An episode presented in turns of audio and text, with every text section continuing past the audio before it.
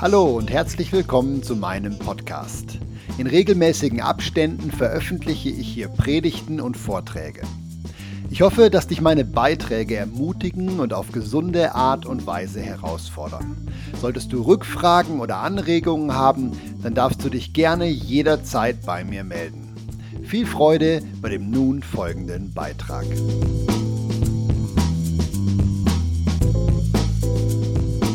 Ich begrüße euch als äh, Gemeinde. Bin auch leicht geschrumpft heute. Begrüße alle Gäste, die da sind. Hab Gäste gesehen. Schön, seid ihr da. Ich begrüße alle, die sich nachträglich einklinken auf YouTube und alle die, die diese Predigt und die ganze Reihe auf den Podcasts hören. Wir haben heute viel vor. Ich habe mir Notizen gemacht, dass ich nicht zu sehr abgleite. Ja, ich hoffe, wir kriegen das geradlinig mit dem roten Faden heute durch. Wenn ich anfange zu fliegen vor lauter Leidenschaft, dann äh, müsst ihr mir das verzeihen. Wir sind mitten in einer Predigtreihe, die mich unglaublich begeistert. Ich weiß, einige von euch begeistert es auch. Es ist total ermutigend, wenn man versteht, was der neue Bund ist eigentlich bedeutet. Neuer Bund, nur kurz zur Erklärung, das ist ja dieser neue Vertrag, den Gott mit der ganzen Menschheit geschlossen hat, seitdem Jesus auf der Erde war. Die Bibel, das Neue Testament sagt, jeder Mensch, der glaubt, dass Jesus gestorben und auferstanden ist von den Toten, um uns aus der Hand vom Teufel zu reißen, der hat uncheckbare Verheißungen zugute in der Bibel. Wenn ein Christ das begreift, dann kann der eigentlich nur staunen. Der Teufel probiert alles, damit ihr das nicht seht. Ja, der Teufel probiert alles, dass ihr im Minderwert bleibt. Der Teufel probiert alles, dass ihr euren Blick Tag ein, Tag aus auf eure Schwächen und auf eure Sündhaftigkeit richtet. Der Teufel hat panische Angst davor, dass Kinder Gottes erkennen könnten, wer sie geworden sind durch Christus. Ja, ähm, ich werde das heute alles vom Bibeltext her zeigen, aber kurz so als Start. Als Kind von Gott brauchst du vom Neuen Testament her von nichts und niemand Angst zu haben, weil Jesus in dir lebt. Allein das schon, lass dir das auf der Zunge zergehen. Jesus lebt in dir. Als Kind vom Schöpfer des Universums hast du den Geist Gottes in dir. Der hat dir die Kraft der Auferstehung gegeben. Die lebt in dir. Kein Wunder, dass der Paulus sagt, alles ist mir möglich durch Jesus, sagt er so im Philipperbrief. Du brauchst dir eigentlich gar keine Sorgen zu machen, weil das Neue Testament sagt, als Kind, als Erbe hast du vollen Zugang zu den Gütern des Himmels. Ich habe euch in dieser Predigtreihe, wir sind schon bei Teil 8 heute Morgen angelangt vom neuen Bund, auch die davor, Vaterherz Gottes, habe ich euch Tonnen an Bibelstellen gezeigt, die all das sagen. Von allen möglichen Blickwinkeln. Ähm, wohl dem Christen, der das nicht nur liest, sondern lernt das auch zu glauben. Und zwar so echt, so 100 Prozent. Heute haben wir einen mega spannenden Text. Ich weiß gar nicht, ob ich jemals schon im Gottesdienst über so den Text gepredigt habe. Das ist vielleicht der bekannteste oder einer der bekanntesten Bibeltexte überhaupt in der Bibel. Ich, ihr wisst ja noch nicht, welcher jetzt kommt, aber ich glaube, ich könnte jetzt mit dem Mikrofon zu den meisten von euch gehen, euch den, den Bibelvers sagen oder den Text sagen und ihr könntet aufstehen und zumindest 50 Prozent daraus zitieren. Jeder von euch. Wollen wir es mal ausprobieren? Ah, lieber nicht. Ne? Aber ihr könntet es, ihr könntet es. Ähm, ich glaube, die meisten von euch kennen den Text, der jetzt kommt. Aber ich glaube, dass hier im Raum ganz viele sitzen, die den Text kennen, aber nicht wirklich glauben. Und genau das ist die Spannung. Ihr habt natürlich keine Ahnung, von welchem Text ich rede. Ähm, ich habe bewusst jetzt eine alte Bibelübersetzung genommen, keine moderne.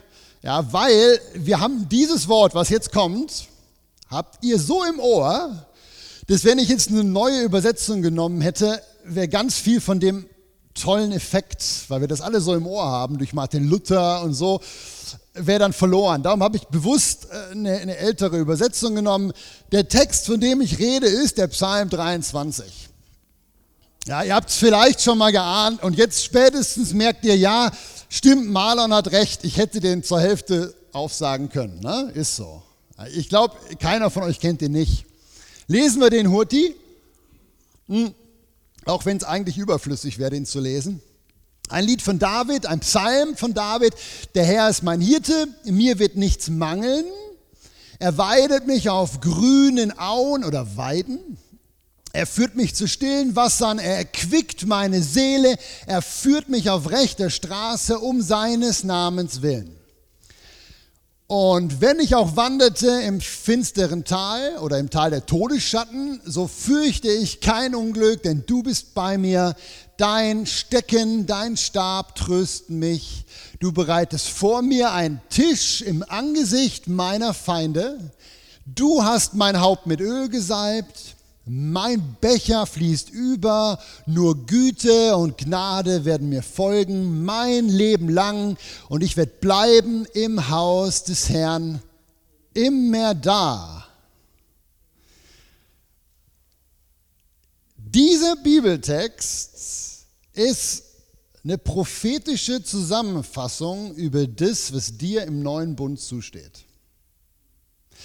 Ich weiß, dass der Psalm im Alten Testament steht. Aber für Israel galt das da so umfassend, wie es da steht, nicht. Das ist, wie viele andere Texte im Alten Testament auch, vom Heiligen Geist geschenkt. Der David, der das hier geschrieben hat, der war ja auch ein Prophet. Ein Ausblick auf Jesus. Das kann ich euch auch kurz zeigen. Jesus selber bezieht sich ja auf Psalm 23. Ich lese euch gerade mal ein paar Worte vor auch sehr bekannt aus dem Johannesevangelium. Johannes 10, das ist in meiner Bibel sogar überschrieben, der gute Hirte. Ja. Und dann sagt Jesus zuerst, ich bin die Tür. Wenn jemand durch mich hineingeht, wird er gerettet werden und dann wird er ein- und ausgehen, immer wieder durch Jesus, mit Jesus. Und dann steht hier wortwörtlich, er wird Weide finden. Das ist dasselbe, was hier im Hebräischen steht. Ähm, die Diebe oder der Dieb, der Satan, über den werden wir heute auch noch hören, der kommt, um zu stehlen, uns zu töten und zu verderben, sagt Jesus. Ich aber bin gekommen, dass sie das Leben haben und es im Überfluss haben. Zeige ich euch gleich, das steht da auch drin. Und dann, ich bin der gute Hirte. Ja, ich bin der gute Hirte, der sein Leben lässt für die Schafe. Ja. Das ist ein prophetisches Wort und darum traue ich mich auch, obwohl ich über den neuen Bund predige, Psalm 23 zu benutzen. Ja, weil der ist uns so im Ohr und es geht so für euch jetzt so als Kinder Gottes. Darum habe ich Hände Freude, darüber zu predigen. Wie gesagt, kaum jemand hier im Raum, nehme ich an, kennt diesen Bibelvers nicht. Was ich aber merke ist aus den Gesprächen, äh, wir haben Mühe das, was wir da singen, das, was wir da lesen, das, was wir hören, häufig effektiv auch eins zu eins so zu glauben. Ich möchte euch einladen, euch zurückzulehnen und zu genießen. Genießt diese wunderbaren Worte für euch. Na, wir fangen an. Ich will Hurti da durchgehen. Es wäre viel zu lang geworden, wenn ich jetzt wirklich alles, jedes Wort erklärt hätte. Wir fangen mal an mit der Herr ist mein Hirte. Bevor ich da lange was zu sage, zeige ich euch kurz zwei Sätze aus einem Lexikon. Und dann beziehen wir das einfach auf uns. Wir machen das heute ganz rudimentär. Das ist jetzt eine Definition von Hirte aus der Wikipedia. Ja, ihr seht, Mai 2022. Was ist ein Hirte? Ja, der Ausdruck Hirte bezeichnet eine Person, die eine Herde hütet, bewacht und versorgt. Das traditionelle Arbeitsumfeld vom Hirten zeichnet sich durch die Nähe zu seinem Vieh aus. Der Hirte bleibt zum Teil auch nachts auf der Weide und beschützt seine Herde vor Räubern und Raubtieren. Jetzt sagt ihr, das wissen wir alles schon, das ist gut. Wäre wichtiger, es auch zu glauben, weil das ist nämlich Gott für dich. Er beschützt dich, er hütet über dir, er versorgt dich. Er ist an einer intensiven Nähe zu dir interessiert, sonst wäre er nicht sein Hier, dein Hirte. Jesus nimmt das Bild vom Hirten ja für sich, verendet das von seinem Vater, weil er sagt, ich bin der Hirte und mein Vater ist euer Vater. Und das Bild vom Vater, man könnte auch sagen, der Ausdruck Vater bezeichnet eine Person, der seine Familie hütet, bewacht und versorgt. Er ist der Vater. Er liebt dich, er mag dich, er findet dich toll, genauso wie du bist. So schade, dass wir irgendwie als Christen durch kirchengeschichtliche Entwicklungen und Gottesbilder, die sich in unsere Theologie reingeschlichen haben, Mühe haben, Gott einfach nur so zu sehen. Wenn du Mühe hast, das auch zu glauben, dann genieß jetzt diesen Psalm mit mir. Ähm, wir lesen weiter. Ja, was sagt er hier? Er sagt, mir wird nichts mangeln. Er, mein Vater, mein Hirte, weidet mich auf grünen Auen. Er führt mich zu stillen Wassern. Er erquickt meine Seele. Er führt mich auf rechte Straße um seines Namens willen. Kurze Zusammenfassung dieser vielen Worte. Gott will, dass es dir gut geht. Er will, dass dein Leben aus, ich zitiere einfach nur den Psalm, aus grünen Weiden besteht. Er will, dass du immer genug hast.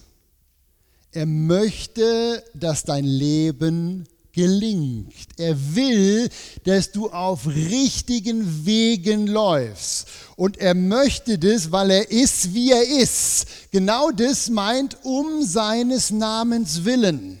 Weil er ist, wie er ist. Gott ist gut. Und darum möchte er, dass es dir gut geht. So einfach eigentlich. Ich liebe vor allem auch diese Aussage hier. Wo ist sie? Da. Er erquickt meine Seele. Das sind ja alles so Worte, die sind nicht mehr so modern. Ich habe euch das aus dem Hebräischen kurz rausgesucht. Das Wort Seele meint schlichtweg Leben.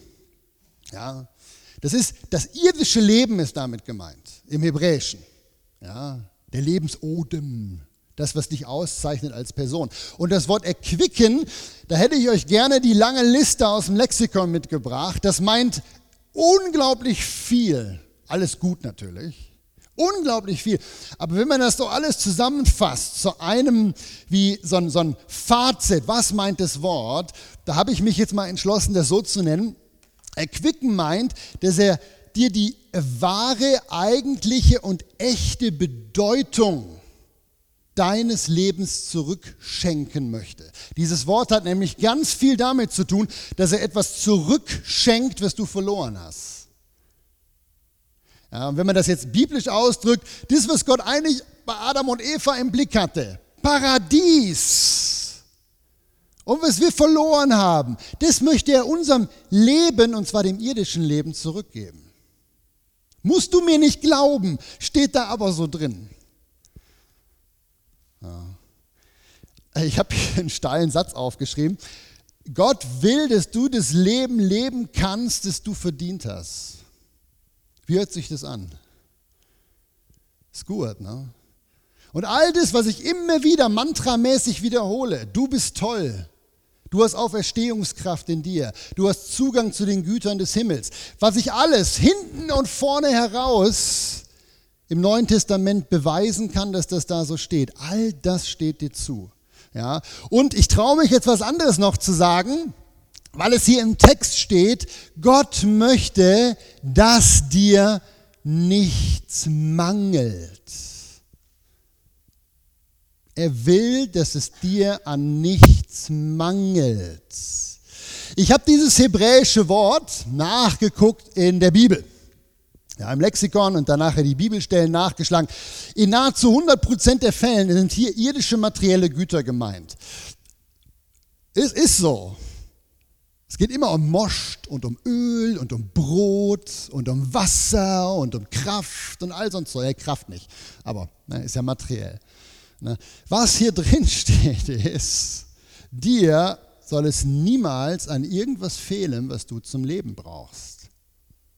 Mangel im Leben eines Christen ist eigentlich immer ein Zeichen dafür, dass irgendwo was harzt, dass irgendwo irgendwas nicht stimmt.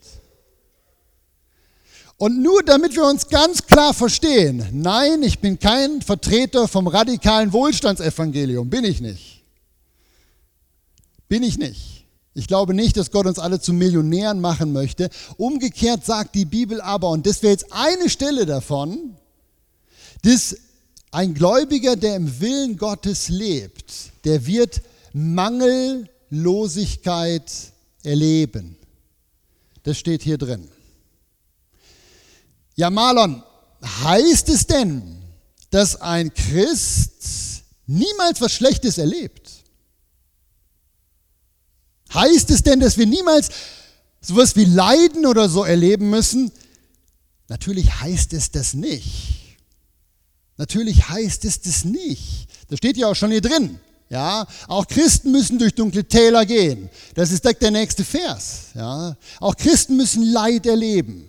Ja, und das ist so, weil der Teufel immer noch der Herrscher der Welt ist. Das Problem ist, dass viele von uns eine Theologie im Kopf haben, die sagen, Gott lässt mich durch diese Täler gehen, weil er irgendwas mit mir vorhat. Das finde ich in der Bibel nicht. Ja, er geht mit uns durch die dunklen Täler, wir lesen es gleich, aber er ist nicht verantwortlich dafür. Er ist, wie er ist, er ist gut. Wir lesen es mal. Und wenn ich auch wanderte durchs finstere Tal, also das ist witzig, hier steht ja durchs Tal der Todesschatten, aber ich habe den Psalm so im Ohr von Luther, dass ich immer, obwohl es da anders steht, das anders sage. Also, und wenn ich auch wanderte durchs Tal der Todesschatten, so fürchte ich kein Unglück, denn du bist bei mir, dein Stecken und dein Stab, die trösten mich. Wenn ihr mal ein Wortstudium macht, das mache ich mit meinen Konfirmanden, der Lami kann das bestätigen, äh, zum Thema Teufel, unsichtbare dämonische Welt, wir gucken uns das an im biblischen Unterricht, dann werdet ihr merken, der Teufel wird immer wieder Herrscher dieser Welt genannt. Wenn ihr die Nachrichten anschaut und euch das Leid zugefügt wird, zugeführt wird, was ihr da seht, das ist der Herrscher der Welt. Wenn ihr merkt, auch jetzt im Ukraine-Krieg, was da an Gräueltaten passiert, das ist der Herrscher dieser Welt. Der motiviert Leute dazu, die abscheulichsten Dinge zu tun. Wenn ihr mit Krankheit konfrontiert werdet, dann kommt es nicht von Gott. Überleg doch mal, wie Gott die Welt geschaffen hat. Gab es Krankheit im Paradies? Natürlich nicht. Ab wann ist das denn gekommen? Und wann wird es wieder weg sein? Wenn das Paradies wieder errichtet wird. Der Satan ist verantwortlich für all das Leid, was wir mitkriegen, für die Tal der Todesschatten. Er probiert Unglück, Traurigkeit über die geliebte Menschheit zu finden. Darum steht es hier so. Wir wandern durchs Tal der Todesschatten. Ja, auch Christen müssen es tun. Aber anders als Menschen, die keine Beziehung zu diesem Vater haben, könnt ihr mit dem Vater, mit dem Hirten durch diese Umstände gehen. Ich lese euch jetzt einen Hammervers vor. Wenn ihr euch den notieren wollt, den hat der Johannes, der Lieblingsjünger von Jesus, in seinem Brief geschrieben. Johannes Kapitel 4, Vers 4. Dieser Vers haut mich jedes Mal aus den Socken. Ich lese euch den mal vor. Da schreibt der Johannes, Kinder, ihr seid aus Gott und habt den Geist oder den Antichristen, er redet hier in dem Zusammenhang von, dem, von diesem teuflischen Geist, der diese Welt beherrscht, und habt diesen teuflischen Geist dieser Welt überwunden, weil der, welcher in euch ist, größer ist als der, der diese Welt beherrscht. Johannes 4, 1. Johannes 4, Vers 4. Der, der in euch ist, ist größer als der, der diese Welt beherrscht. Ähm, wenn wir das doch glauben würden, wenn wir das anwenden würden in den Krisen, die natürlich kommen. Der Teufel hat genau so viel Macht über dich, wie du ihm gibst. Weil wenn du ihm keine Macht gibst, hat er keine Macht über dich, weil der, der in dir lebt, größer ist als der, der diese Welt regiert. Wenn du im Namen Jesus ihm sagst, fahr ab, dann muss er abfahren. Du hast im Namen von Jesus Autorität über deine Umstände. Das ist so gewaltig, Leute. Und der Psalm 23, und das ist vielleicht auch mit einer der Gründe, warum ich den heute Morgen rausgesucht habe, der benutzt ein Bild, was euch das auf eine fantastische Art und Weise vor Augen führt. Das ist dieses Bild. Ich habe den Eindruck, wenn wir den Psalm lesen, überlesen wir das schnell. Aber dieses Bild ist so tief. Da sagt hier der David prophetisch, über dich glaube ich schon, du bereitest vor mir einen Tisch im Angesicht meiner Feinde. Können wir die negativen Umstände umschiffen? Nein. Der Teufel ist der Herr der Welt. Er wird immer Zugriff haben auf irgendwelche Menschen in deinem Umfeld, die dir das Leben schwer machen. Du wirst immer wieder durch diese Täler gehen. Aber die wirklich fantastische Zusage ist, dass du im Angesicht dieser Umstände essen und trinken kannst. Hier ist ein Gastmahl gemeint. Frage an euch. Überlegt mal, wie ist es möglich, in Ruhe und Gelassenheit im Angesicht seiner Feinde zu essen? Denk da mal eine Sekunde drüber nach. Wie kannst du dein Essen genießen, wenn deine Feinde irgendwie vor dir oder um dich rumstehen und dir dabei zugucken? Wie ist es möglich? Die Antwort ist eigentlich ganz klar. Das geht nur dann, wenn diese Feinde gefesselt und geknebelt in der Ecke stehen und alles, was die noch können, ist gucken. Und das ist das Bild. Und das ist auch das, was das Neue Testament alle Bot sagt. Ich lese euch wieder eine Stelle vor, die mich unglaublich begeistert, gerade wenn ich selber mal in so einer Krise drin stecke. Dann erinnere ich mich so gerne an diese Stelle. Wenn ihr euch das hier aufschreiben wollt, das ist im Kolosserbrief. Da wird über Jesus gesagt, er Jesus, nachdem er am Kreuz war, hat die Herrschaften und Gewalten entwaffnet. Herrschaften und Gewalten ist beim Paulus immer ein Fachwort für Dämonen.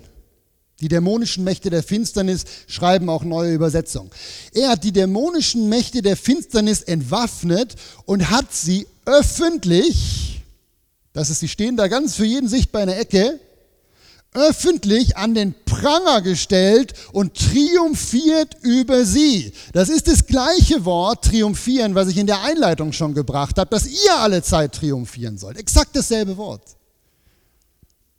Und das ist der Grund, warum dieses Bild so genial ist. Müssen wir durch Krisen gehen? Natürlich.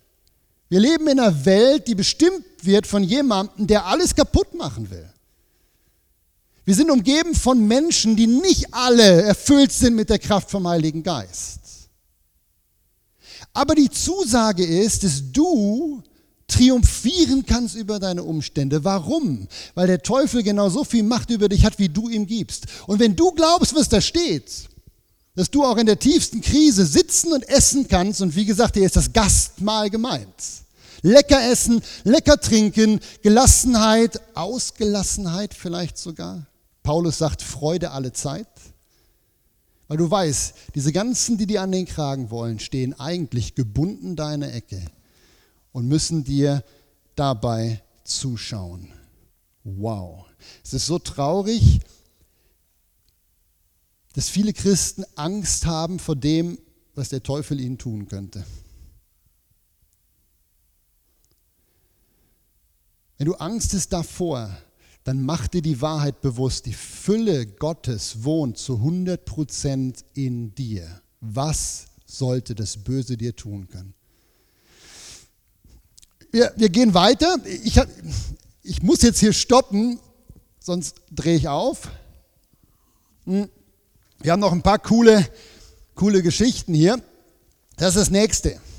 Du hast mein Haupt mit Öl gesalbt. Bevor ich da lang was zu sage, wieder Wikipedia. Ja, was heißt mit Öl salben? Die Salbung ist, eine, ist ein seit der Zeit der altorientalischen Reiche. Man könnte auch sagen, biblische Zeit. Ja, die Salbung ist in der biblischen Zeit ein religiöses Ritual der Heilung, Heiligung und Übertragung von Macht. Ja. Und genau das ist es, was das meint. Du bist gesalbt mit Öl. Du hast Macht bekommen. Warum hast du Macht bekommen? Naja, du bist ein Königskind. Du bist eine Prinzessin. Du bist ein Prinz vom Schöpfer des Universums. Du sollst dieselben Dinge tun, die der erste Sohn getan hat, Jesus. Das ist die Übertragung von Macht. Du bist geheiligt.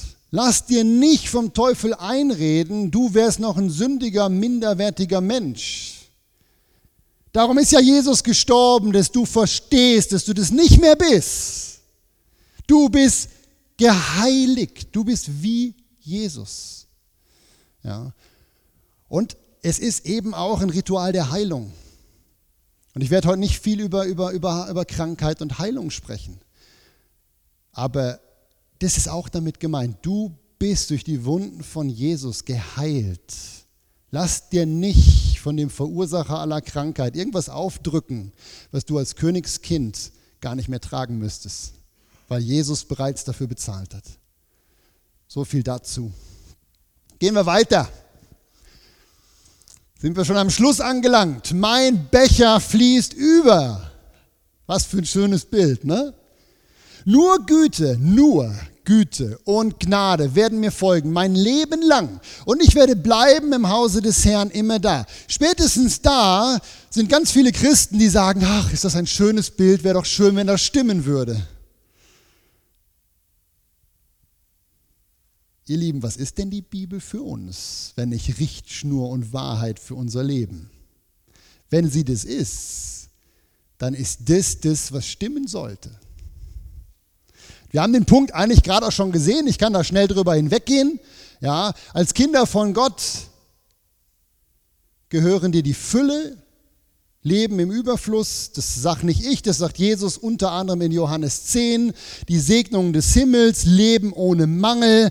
Kein Tag sollte eigentlich in deinem Leben so sein, dass du nicht die Geschenke des Himmels, die Geschenke Gottes, die Charis, da habe ich auch schon darüber gepredigt, von Gott erleben kannst. Ja, das Bild, was hier mitschwingt, ist einfach, und wo ich glaube, was viele von uns nicht so verstehen, ist, wir sind keine Diener mehr. Das steht hier auch drin. Ja, wir werden bleiben im Haus des Herrn immer da. Oder man könnte auch sagen, wir werden am Tisch des Herrn sitzen, immer jetzt schon. Du bist kein Diener, der in den Räumen der Angestellten lebt und am Tisch dienen muss, während der König der Könige speist, sondern du bist jemand, der speist rechts und links vom König. Du wirst bedient. Du bist eine Tochter von Gott. Du bist gesegnet. Du darfst die Fülle jetzt schon haben. So schade, dass viele Christen das nicht sehen und glauben, ja, wenn wir eines Tages gestorben sind. Das ist von der griechischen Grammatik so falsch, das zu denken. Weil die griechische Grammatik sagt immer jetzt und hier beginnt's. Jetzt beginnt's. Ja. Wohl dem Christen, der anfängt, diese Wahrheiten zu glauben. Ich möchte die Predigt schließen mit einem für mich absolut begeisternden Beispiel. Ähm, es hat mich außerordentlich gefreut. Die Geschichte handelt vom Lama, meinem Sohn. Ja, der hat die letzte Woche Montag erlebt und äh, ich habe das echt gefeiert. Ähm, der hat mir das sofort erzählt. Ihr wisst ja, der Lamar, der, ähm, oder wisst ihr vielleicht nicht, der Lamar geht ins Gymnasium nach Interlaken Und die fahren mit so einer Clique von Jungs, die alle nach Interlaken gehen, immer von Spiez auf Interlaken und dann auch wieder zurück. Und diese Geschichte ist jetzt passiert im Zug. Ja. Montagabend letzte Woche ähm, auf der Rückfahrt, die haben so geredet miteinander und ähm, kamen auch auf das Thema Heilung weil ich ja auf Instagram und Facebook und so relativ viel Werbung mache, auch für unsere Veranstaltungen im Healing Room und so. Und seine Freunde sind alle mit mir befreundet über Facebook und Instagram und lesen das dann. Und irgendwie kam das Thema da drauf. Und dann sagte einer seiner Jungs, sagte, boah, ich habe jetzt seit Ewigkeiten Probleme mit dem Körper. Ich habe Schmerzen im ganzen Körper kann die Schultern nicht richtig bewegen. So, wenn ich mich richtig erinnere, Lami sagte, erzähl die Geschichte bloß richtig. Wenn ich sie nicht richtig erzähle, dann einfach nur, weil ich es mir nicht richtig gemerkt habe. Ich hoffe, aber einer der Jungs sagt irgendwie, die Ärzte kriegen die Schmerzen einfach nicht weg. Ja? Und ähm, genau, und alle haben, haben ihn dann bemitleidet und gesagt, oh, so ein Mist, das ist ein junger Kerl, 15, 16, 17 Jahre alt, Schmerzen im ganzen Körper. Und dann, der Lami sitzt neben ihm, legt die Hand auf seine Schulter und sagt, ich zitiere, im Namen Jesu befehle ich allen Dämonen und Schmerzen sofort zu verschwinden, jetzt. Totenstille. Alle Jungs gucken Lamar an. und ich bin vor Stolz geplatzt, als ich das gehört habe. Ne? Alle gucken Lamar ne?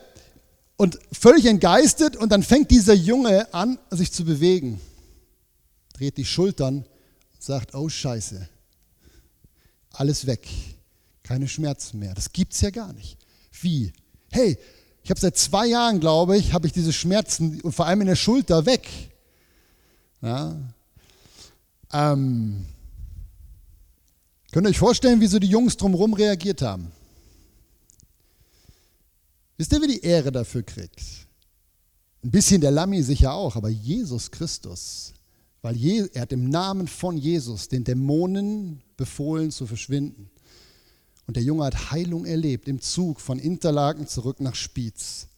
Ähm, Lamy hat später, weil er das selber nicht glauben konnte, dass es funktioniert hat, hat er seinen Freund dann nochmal drei, vier Mal gefragt, als die anderen ausgestiegen waren, du, hast du mich jetzt verarscht? Und er sagte, nein, der Schmerz, das ist weg. Das ist weg. Dreimal oder so hat er gefragt. Wieso traut sich mein 15-jähriger Sohn sowas? Die Antwort ist, weil er glaubt mittlerweile, was im Psalm 23 und an Tonnen von anderen Stellen steht in der Bibel. Ja. Und wieso hat er das angefangen zu glauben? Ich habe ein bisschen drüber nachgedacht und die Antwort ist eigentlich ziemlich klar. Ja. Seitdem wir auf die Straße gehen und das auch machen, weil wir auch angefangen haben, das zu glauben, Bernhard und ich, erleben wir zahlreiche Leute, die einfach übernatürlich berührt werden durch die Kraft vom Heiligen Geist, weil wir einfach das Zeugs machen, wo Jesus sagt, tut es. Und ich erzähle natürlich davon beim Abendbrot, beim Mittagessen, in den Predigten. Ist ja klar. Ich meine, das ist das Coolste, was ich erlebe. Seitdem wir die Healing Rooms haben, erzähle ich, was in den Healing Rooms passiert. Ich erzähle auch, was nicht passiert dann ist der Lamar seit einiger Zeit ziemlich begeistert von dem, was er in den Predigten hört. Der hört sich die an. Kriegt Tonnen an Bibelversen, die ihm sagen, was für ein unglaublich, unglaubliches Potenzial er in sich hat. Und dann nicht zuletzt vor zwei, vor zwei, drei Wochen, als der Andreas da war, saß der Lamar mit vielen anderen natürlich auch, aber ich rede von ihm hier in der ersten Reihe und hat gesehen, wie der Andreas die Leute geheilt hat. Und es sind ja teilweise wirklich krasse Sachen auch passiert. Und all das hat geführt dazu, dass er im Zug die Hände auf seinen Kumpel legt und sagt, im Namen Jesu befehle ich allen Dämonen und der Krankheit zu verschwinden, sei geheilt jetzt. Und ich bin natürlich mega begeistert, dass der Heilige Geist so cool drauf ist, dass er ihm trotz aller Angst und Zweifel das Wunde schenkt. Das kann auch mal anders passieren. Ist ja nicht so, dass wir nur Heilung erleben auf der Straße. Und ich erzähle euch die Geschichte, um euch zu ermutigen, denn wenn mein 15-jähriger Sohn es schafft, Psalm 23 ernst zu nehmen, dann sollten wir doch alle eigentlich sagen, hey, das kann ich auch. Von der Bibel her ist es ja abgedeckt. Wir haben Auferstehungskraft in uns, weil Jesus Christus in uns lebt. Ähm, ich möchte noch ganz kurz, weil ich das nicht genau weiß, in YouTube ist es sicher so, vielleicht sitzt du jetzt hier, vielleicht aber auch guckst zu Hause diese Predigt an und bist noch nicht mit diesem guten Hirten, mit diesem Vater, mit diesem Jesus unterwegs.